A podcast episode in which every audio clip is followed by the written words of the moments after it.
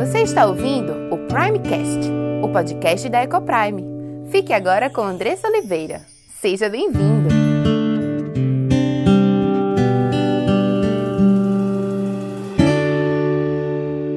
Olá, meu nome é Andressa Oliveira filha e serva do Deus Altíssimo, esposa de Gabriel, mãe de Diego, Cauã e Aimee, educadora e diretora da EcoPrime International Christian School. Tenho aprendido que Deus nos ensina sobre casamento, criação de filhos e educação cristã. Tenho estudado e conhecido dia a dia qual o plano perfeito de Deus para a sua igreja.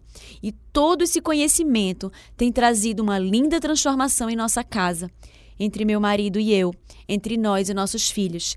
E eu quero compartilhar essas verdades para que mais lares sejam transformados. E este podcast é para você que tem buscado viver no centro da vontade de Deus em todas as áreas de sua vida, ansiando por entender qual o caminho que ele nos aponta para a liberdade, felicidade e sucesso em Cristo. Iremos trabalhar aqui conteúdos diversos que possam contribuir com a sua vida familiar, sempre dentro de uma cosmovisão bíblica cristã. Mas para que esse conteúdo possa abençoar a sua vida e sua casa, você precisa estar com coração e mente abertos para ouvir a voz de Deus. Que este podcast seja um instrumento nas mãos daquele que nos criou, nos salvou e nos amou e deseja que vivamos a vida em abundância que ele preparou para os seus.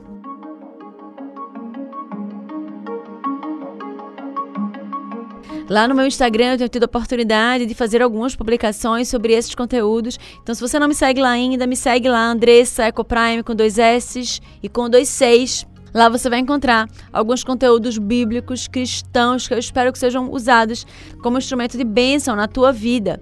E se você quiser compartilhar alguma coisa que te aconteceu, ou alguma dúvida que você ficou de algum dos programas da rádio, de repente até alguma sugestão de tema, vai lá, me escreve que eu vou ter o maior prazer em receber a tua mensagem. Espero que essas verdades sejam abençoadoras na sua vida e se forem, compartilha com mais pessoas, una-se a esse movimento de compartilhar verdades que transformam, seja instrumento de bênção na vida daqueles que você ama. E agradece a Deus porque você pode respirar, agradece a Deus pela vida, agradece a Deus porque Ele te deu vida duas vezes, mandou o seu único filho ao mundo, morreu por você, e você pode contemplar a natureza, você pode contemplar as circunstâncias por perspectivas totalmente diferentes.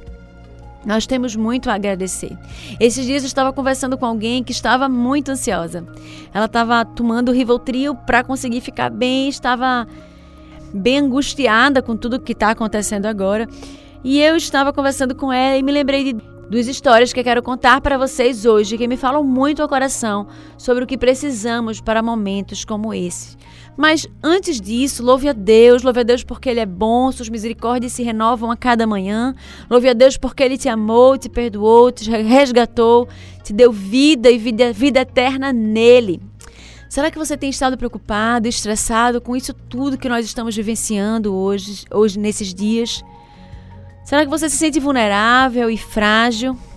Você talvez esteja sentindo palpitações no coração. Talvez o seu coração esteja bem apertado e você tenha tido dificuldade de dormir à noite. Ou talvez a enxaqueca tenha se instalado e você já não aguenta mais a cabeça latejando o tempo todo. Um dos grandes males deste século é a ansiedade. E talvez, se você está com algum desses sintomas, ou talvez até com todos eles, você esteja sofrendo de ansiedade. E hoje, esta manhã, Deus quer te falar, Deus quer falar a nós esta manhã sobre isso, sobre ansiedade. Vamos ouvir e ler na palavra de Deus o que é que ele nos fala sobre isso.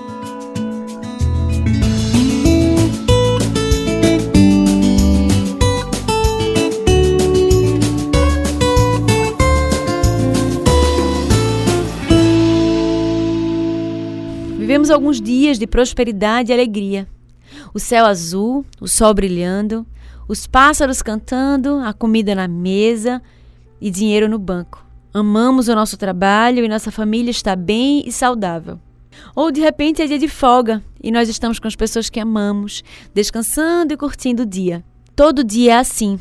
É presente de Deus que nos chama para nos alegrarmos. Mas nem todo dia o céu está tão azul. O sol às vezes não aparece. Os pássaros parecem se esconderem. A comida pode ser escassa e talvez não haja dinheiro no banco. O trabalho está longe de ser aquilo que nós sonhamos. E nós podemos nos sentir sozinhos, como se não tivéssemos nenhum amigo no mundo. Ou ainda, possamos estar no mundo assolado por um vírus que causa mortes, internamentos, caos, pânico e histeria. Comércios fechados, sem faturamento, pessoas sem dinheiros, aprisionadas em suas próprias casas. E é hoje a situação em que nós estamos vivendo. Mas apesar dessas circunstâncias, apesar disso tudo estar tá acontecendo, e apesar de aparentar ser desesperador, eu quero conversar sobre isso com você esta manhã e quero que você mantenha os seus ouvidos bem atentos para o que diz a palavra de Deus. Uma das coisas que mais amedrontaram e mais me deixaram ansiosas no início disso tudo era não saber o que aconteceria no dia seguinte. Quando lidamos com a escola, né? Sou diretora da Ecoprime. Quando lidamos com a escola, é, a cada dia saía uma nova, uma nova informação e não sabíamos como iríamos fazer, se iríamos trabalhar, se iríamos dar férias aos funcionários, o que, que deveríamos fazer. E isso atormentou o meu coração nos primeiros dias. E é interessante perceber que nós vivemos achando que temos controle sobre as situações, porque até então nós vivemos numa certa tranquilidade, porque imaginamos estarmos vivendo num ambiente estável, onde nós temos o controle sobre as coisas. Mas isso não passa de ilusão. A Bíblia nos diz que é impossível para nós saber o que acontecerá no futuro, o que acontecerá daqui a, na próxima hora ou no próximo dia. É impossível para nós prever o que acontecerá como o pregador diz, para que o homem nada descubra do que há de vir depois dele, lá em Eclesiastes 7,14. Não temos como saber se os próximos dias nos trarão mais prosperidade ou mais adversidade. Viver com esse tipo de incerteza não precisa nos causar ansiedade ou desespero. Não temos controle sobre isso, nunca tivemos, apesar de achar algum dia que as coisas estavam sob o nosso controle. Mas como é difícil não termos controle de nada, não sabermos o que acontecerá amanhã ou nos próximos dias. Se pararmos para pensar racionalmente, não temos controle em tempo algum. Mas a nossa rotina realmente nos passa essa falsa impressão. A nossa soberba e arrogância nos leva muitas vezes a achar que podemos confiar na força do nosso braço, mas nós mesmos nada podemos fazer. E dentro de todo esse cenário ficamos ansiosos. Alguns ficam com mais facilidade, outros com menos, mas a verdade é que a ansiedade toma conta de quase todos os corações humanos. Na sexta-feira passada, Deus me deu a oportunidade de falar um coração ansioso, o que originou o desejo de fazer esse estudo. Ela estava com medo diante de tudo o que estava acontecendo, ela estava ansiosa, o coração doía, ela sentia palpitações e uma angústia com a qual não conseguia controlar. E Deus sabe por que me permitiu falar para ela naquele dia algumas palavras de conforto que Deus nos ensina e nos fala em Sua palavra. Porque apenas alguns poucos dias antes eu estava com o coração na boca, me sentindo exatamente do mesmo jeito. E ele estava, Deus estava me permitindo trazer à memória aquilo que pode, podia me dar esperança mais uma vez. Mas o que é ansiedade? Por que nos sentimos assim? É simples, mas talvez não seja fácil. O problema e a raiz da ansiedade, Jesus afirma que é a fé inadequada na graça futura do nosso Pai. Quem trouxe essa expressão foi um grande pregador chamado John Piper. Ou seja, ansiedade é falta de fé na soberania de Deus. Ah, Andressa, quer dizer que se eu estou me sentindo ansiosa, eu estou em pecado? Vamos lá. Existem vários tipos de ansiedade. Nem toda ansiedade é pecado, pelo menos é assim que eu penso. Paulo fala da preocupação que eles têm pelas igrejas, lá em 2 Coríntios 11, 28. E em outras palavras, ele fala das ansiedades que uma pessoa casada sempre sente em relação a agradar seu cônjuge, em 1 Coríntios 7, 33 e 34.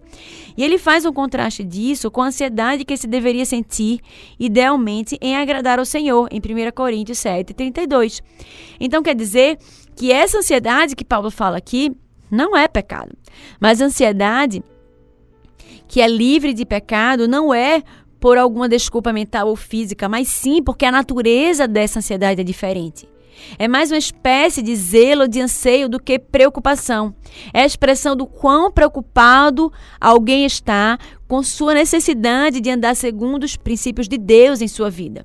Mas, quando Jesus comanda que as pessoas não andem ansiosas, em Mateus 6, versículo 10, ele está ordenando-as a não ficarem ansiosas por coisas específicas, comidas, roupas, expectativa de vida, o que acontecerá no futuro. Essas são algumas das nossas necessidades mais básicas. Então, se você não deve se preocupar com as coisas mais elementares e necessárias para viver, então pelo que que você deveria se preocupar? E essa resposta a Bíblia dá por nada. Jesus ensina em uma metáfora nessa passagem, dizendo que somos escravos de um Senhor, ou as coisas mundanas ou Deus. Ele diz que devemos seguir a Deus, pois sendo um justo mestre nos proverá tudo o que necessitamos quando o servimos. Por outro lado, se servimos a nós mesmos e trabalhamos para assegurar a nossa própria provisão, como se todo o nosso trabalho ou todas as nossas conquistas pudessem ser ganhas pela força do nosso próprio braço, não podemos nos garantir nada. Qual de vós, por ansioso que esteja, pode acrescentar um côvado ao curso da sua vida? Ou seja, o que nós podemos fazer por nós mesmos se estivermos ansiosos? Na raiz do problema está a questão da confiança. Se você diz que é um servo de Deus e anda ansioso, você está agindo como se ele fosse um senhor perverso e mau. Que tipo de senhor lidera seus servos, mas não provê o que eles precisam? Você já pensou nisso? Provêem para os seus servos aquilo que é necessário. Pensar o contrário de Deus é não ter nenhuma confiança nele. Confiar em si mesmo é o que produz ansiedade. O problema é porque ficamos olhando para nós mesmos, para nossa limitação e para nossa insignificância. Mas é totalmente vão quando nós confiamos em nós mesmos. Portanto, não vos inquieteis com o dia da manhã, pois o amanhã trará seus cuidados, basta o dia o seu próprio mal. Mateus 6,34. Como eu estava errada dias atrás, quando meu coração estava turbulento e quando eu estava tão ansiosa e tão preocupada com o que seria de amanhã.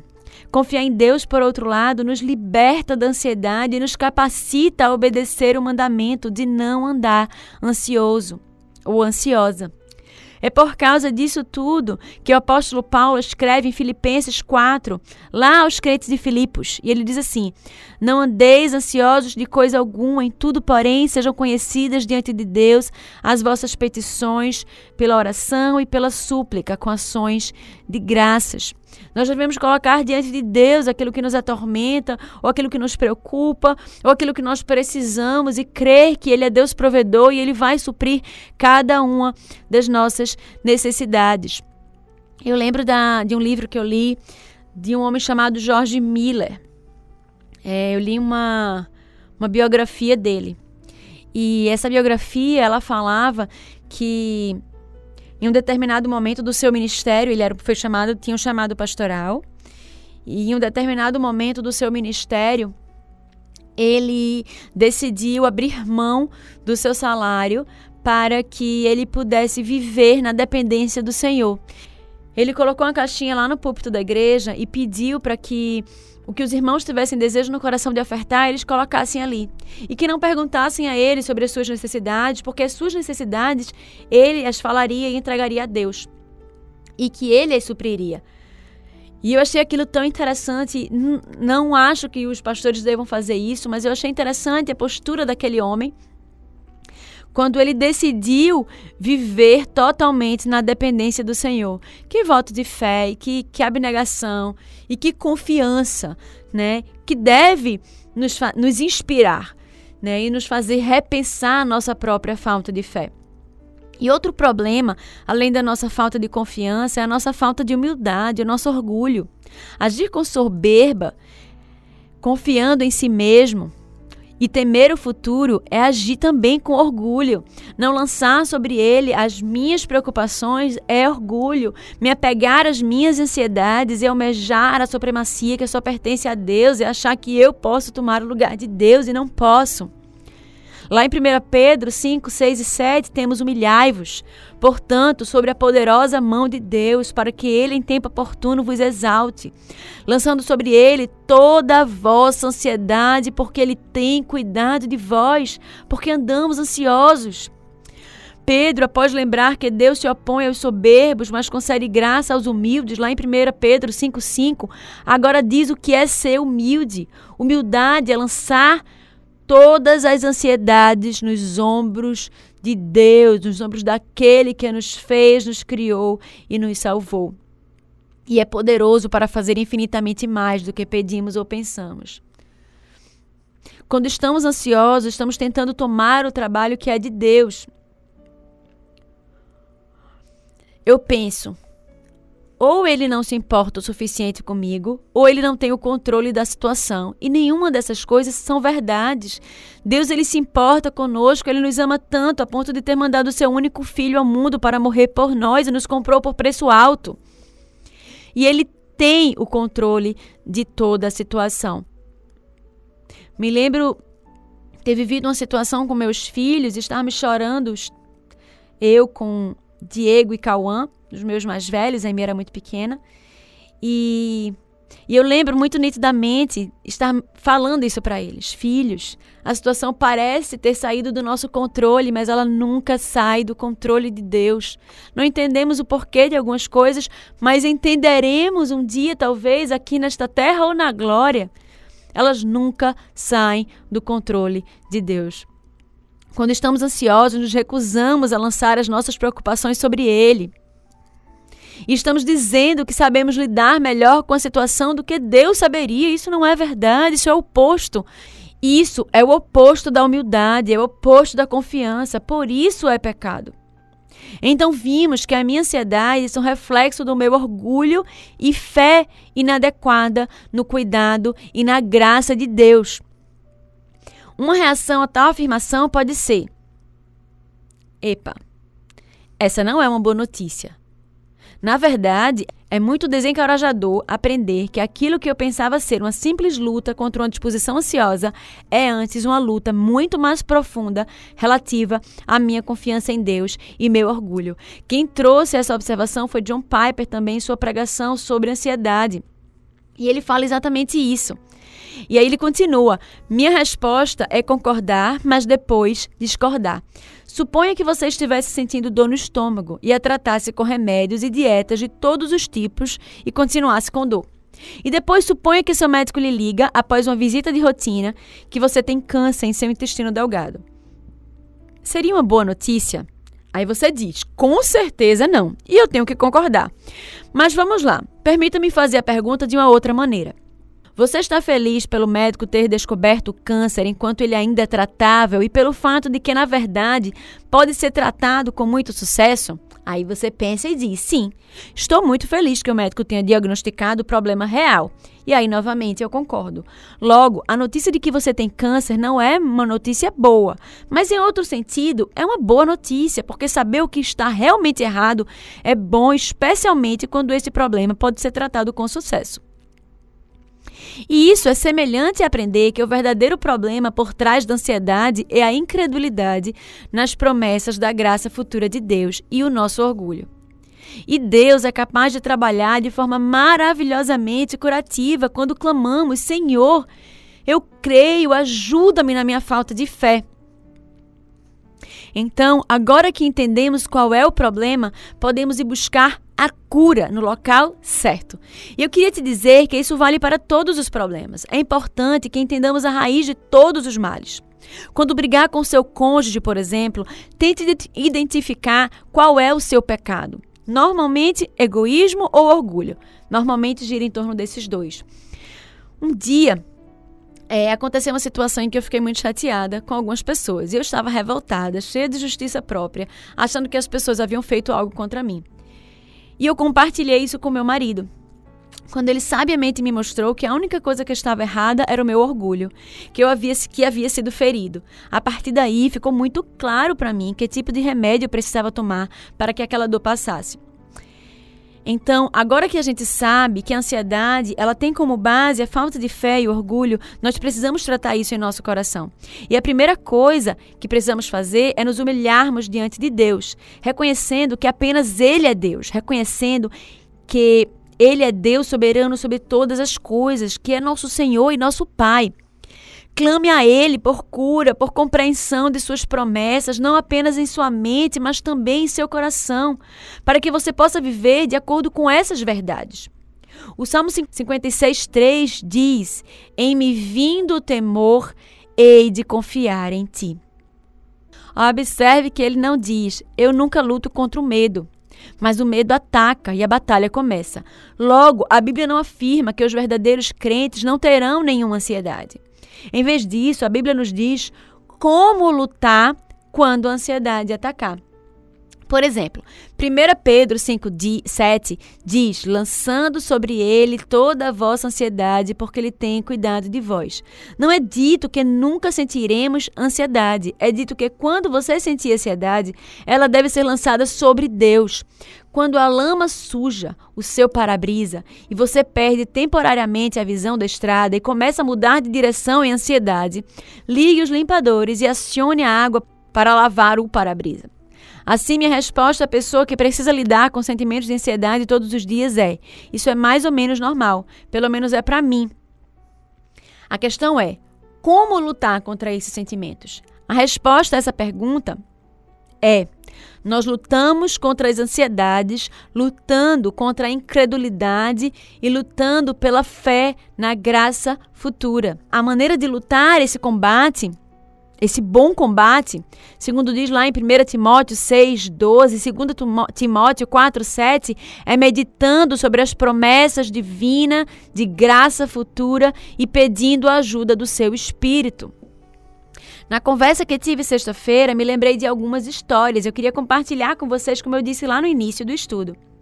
O Salmo de Davi, Salmo 4, 8, quando ele diz assim: em paz me deito e logo pego no sono, porque, Senhor, só tu me fazes repousar seguro. Fico sempre impressionada com a confiança e a tranquilidade de Davi em meio a tudo que ele estava vivendo nessa época. Ele estava sendo caçado pelo exército de Saul. Eles o procuravam para matá-lo. A noite chegava, ele se escondeu numa caverna. Imagino que colocou a sua cabeça em uma rocha e adormeceu. Meu Deus, como pode? Por muito menos nós perdemos o nosso sono. Mas precisamos olhar para Davi e clamar ao Senhor que nos dê essa fé, essa confiança nele para descansarmos. E tenho certeza que Davi só conseguiu se sentir assim porque ele conhecia a Deus, ele conhecia o seu Deus, ele já havia experimentado do seu cuidado, do seu amor e de sua provisão. Então, quanto mais conhecemos aquele que nos criou, quanto mais conhecemos a Deus, mais perto estaremos de reagir às adversidades, como Davi agiu nessa situação. Essa é uma história, inclusive, que eu gosto muito de contar para os meus filhos à noite, quando às vezes um ou outro está com medo do escuro. Os mais velhos já passaram por essa fase, mas é, eles ouviram essa história algumas vezes, quando eles estavam com medo de alguma coisa e, e, eu tinha a oportunidade de lembrar a eles essa história de Davi e fazê-los repetir esse versículo junto comigo. Era algo que eles poderiam repetir novamente. Que tal ensinar isso aos filhos de vocês? Em situações em que eles estão com medo, talvez nessa hora de dormir, estão às vezes um pouco angustiados por alguma coisa, às vezes essa situação do coronavírus, eles acabam escutando muita coisa e ficam atormentados. Você pode pedir para que ele repita: Em paz me deito e logo pego no sono, porque, Senhor, só tu me fazes repousar seguro. Lembrá-los de que não há nada a temer quando Deus cuida de nós. E podemos, assim como Davi, dormirmos tranquilos, repousando, sabendo que Ele está a nos vigiar e a nos cuidar e a nos proteger. Então, assim como Davi, quanto mais conhecemos aquele que nos criou, quanto mais conhecermos a Deus, mais perto estaremos de reagir às adversidades, como Davi agiu nessa situação. E você sabe como conhecer mais a Deus? Você sabe como ensinar o seu filho mais sobre Deus? Não há outro jeito de, do que conversar com ele diariamente. Não é assim que conhecemos uma nova pessoa? Não é assim que fazemos amizade com ela, conversando com ela todos os dias ou, ou com mais frequência? Da mesma forma, é o nosso relacionamento com Deus. Ouvimos a sua voz e o conhecemos através das histórias e dos escritos que nos revelam sobre quem ele é, quem é o nosso Deus, que é tão grande, tão majestoso, mas que ao mesmo tempo eu posso chamar de Pai, que cuida de mim nos pequenos detalhes. Ensine sobre esse Deus a seu filho. É impossível também não lembrar da história de Jó, que perdeu tudo. Jó era o homem mais rico do seu tempo e, ao mesmo dia, ele perdeu todas as coisas. E da mesma forma que que Davi, Jó estava tranquilo, reconhecendo que Deus havia dado e Deus havia tomado e louvava o Senhor por todas as coisas que o Senhor havia feito. Que possamos aprender com essas histórias, com esses homens de Deus, como agir em meio a situações que nos levam à ansiedade e quando elas ainda assim vierem, Precisamos entender que não somos nada, que não temos o controle de absolutamente nada. Precisamos entender que somos totalmente dependentes de Deus. Deus, o nosso Pai amoroso, cuja vontade é boa, perfeita e agradável. Precisamos aprender clamando a Ele para que nos ajude a descansar em Sua santa soberania. Descansar naquele que nos criou e nos salvou, que nos ama incondicionalmente e zela pelo nosso bem. Os limpadores de para-brisa são as promessas de Deus que limpam a lama da incredulidade. E a água para a lavagem do para-brisa é o auxílio do Espírito Santo. A batalha para ser libertado do pecado da incredulidade incluindo o pecado da ansiedade, é combatida pela santificação do espírito e fé na verdade, segundo lá em Colossenses 2:13. A obra do Espírito e a palavra da verdade, esses são os grandes edificadores da fé. Sem a obra do Espírito Santo, o limpador de para-brisa da palavra apenas arranha a ofuscante sujeira da incredulidade no para-brisa. Ambos são necessários, a ação do Espírito Santo e a leitura da palavra de Deus. Nós lemos as promessas de Deus e oramos pela ajuda do seu Espírito. E à medida que o para-brisa é limpo, de forma que conseguimos ver o bem que Deus planeja para nós, lá em Jeremias 29, 11, nossa fé é fortalecida e a angústia e a ansiedade, ela é ajustada. Precisamos confiar na bondade soberana de Deus, confiando naquele que criou todas as coisas e que é soberano, ou seja, que tem o um controle sobre todas as coisas nos ajuda a saber como responder a todas as alegrias e provações da vida. Então ensine aos seus, aos seus filhos sobre esse Deus soberano, sobre esse Deus que cuida de nós e que nos ama. Quer estejamos em tempos de glórias ou de provações e dificuldades, como que temos vivenciado nessa última semana, podemos confiar em Deus e nos alegrar nele, na sua providência, na sua salvação e na sua boa vontade. Assim o pregador diz lá em Eclesiastes 7,14. No dia da prosperidade, goza do bem, mas no dia da adversidade, considera em que Deus fez tanto este como aquele, para que o homem nada descubra do que há de vir depois deles. Que Deus nos abençoe e que nos ajude a estarmos prontos, corações humildes, fiéis, crendo em Deus, na sua soberania e na sua provisão em todo o momento, todos os dias da nossa vida. Que Deus nos abençoe. E se você foi abençoado por esse conteúdo, compartilhe com aqueles que você ama. Faça parte desse movimento de proclamar as verdades transformadoras do Senhor. Obrigada pela sua audiência e até o próximo episódio.